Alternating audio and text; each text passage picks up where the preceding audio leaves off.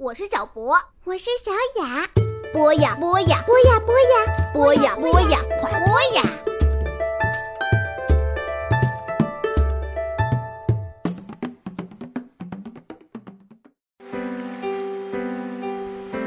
人生难舍体育，体育激励人生。少年运动家之听听体育，一档专门为孩子讲述体育故事的全新栏目，孩子们睡眠的最佳伙伴。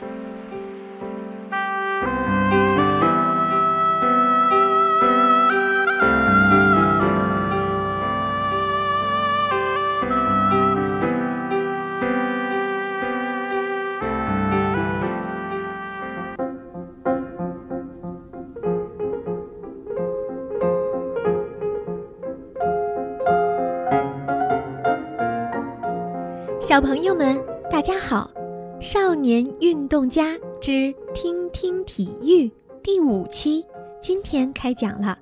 我是你们的好朋友林苑姐姐。每个星期我都会为小朋友们讲一个体育的故事，希望小朋友们一边听故事，一边学知识，然后美美的进入梦乡，为新一周的学习加满能量。今天我们的故事要从一座美丽的城市说起。我们小朋友们去没去过杭州这座城市啊？俗话说：“上有天堂，下有苏杭。”美丽的西湖就在杭州这座城市。那不久前呢，杭州成功的申办了2022年的亚运会，于是呢，这座城市也成了。继北京和广州之后，我们国家第三个将要举办亚运会的城市。那小朋友们，你们知道亚运会是什么吗？亚运会呀，是全亚洲最大的体育运动会。小朋友们都知道，我们是中国人。那么，我们的国家中国属于哪一个州呢？就在。亚洲，这个世界上啊，一共会分成七个大洲，其中我们在的亚洲就占了世界上很大的一块面积。我们国家第一次举办亚运会是在一九九零年，小朋友们的爸爸妈妈们一定还会记得，因为那是中国第一次举行有很多很多项目比赛的综合性运动会。在一九九零年的时候，估计你们的爸爸妈妈可能比你们现在的年龄还要小呢，他们那个时候也是小朋友呢。那个时候呀，为了办亚运会，可是所有的小朋友都非常开心和兴奋的事情呢。有很多的小朋友，他们把自己积攒的零花钱拿出来，捐献给亚运会。大家呢还争相购买亚运会的纪念币，小朋友们可以回家问问爸爸妈妈，看看现在自己的家里还有没有一九九零年的亚运会纪念币。在那个纪念币上印着最最有名的吉祥物，就是熊猫盼盼。小朋友们，你们听说过熊猫盼盼吗？那可是一九九零年亚运会的时候最受人们喜爱的了。盼盼这个名字的意思呢，就是盼望和平、友谊，盼望运动员哥哥姐姐们取得优异成绩。小朋友们，你们知道熊猫盼盼是男孩子还是女孩子吗？一九九零年亚运会的吉祥物熊猫盼盼是个男生哦。在一九九零年的亚运会上，还有一首歌曲特别的有名，那就是《亚洲雄风》。小朋友们的爸爸妈妈、爷爷奶奶、姥姥姥爷肯定听过这首歌，可以让他们唱给你们听啊。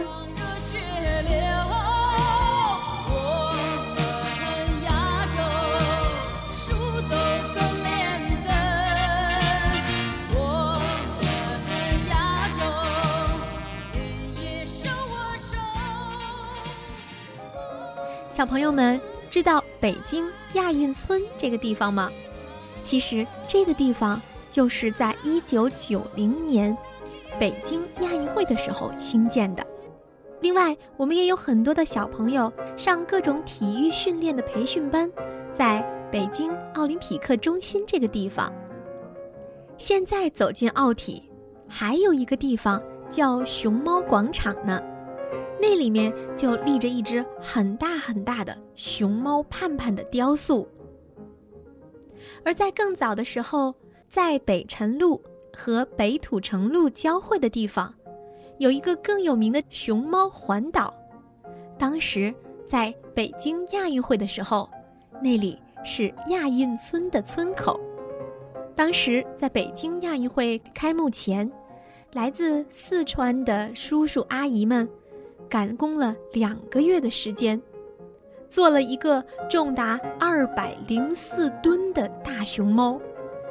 这个盼盼大熊猫的雕塑有十米高，把它立在路口，非常的醒目。后来呢，因为要兴建小朋友们现在乘坐的北京地铁十号线，这个盼盼被拆除了。除了熊猫盼盼之外，当时啊，在北京，还开工建设了一大批的体育场馆，修了很多的马路。现在我们走的四环路，大部分都是在亚运会前修好的。而我们北京的二环路，也是在亚运会之后修建完成的。当然，还有很多小朋友们去过的工人体育场。也就是北京国安队的主场，在亚运会的时候也进行了大面积的翻修。一九九零年的北京亚运会，是我们国家在新中国成立以来第一次重大的体育盛会。当时有三十六个国家和地区代表团的。五千二百名运动员参加了这一届的亚运会。中国体育健儿的表现非常好，他们当时在金牌榜和奖牌总数上都拿到了第一名。这一届的亚运会也让很多的中国小朋友喜欢上了体育。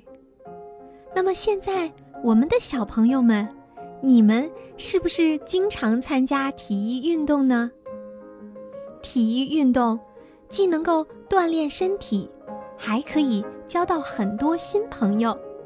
就像那些体育健儿一样，他们在赛场上努力争取好成绩，而且还能够通过比赛和世界各国的运动员都成了朋友。好了。关于中国举办亚运会的故事，我们今天就讲到这儿。小朋友们，晚安啦！我们下周再见。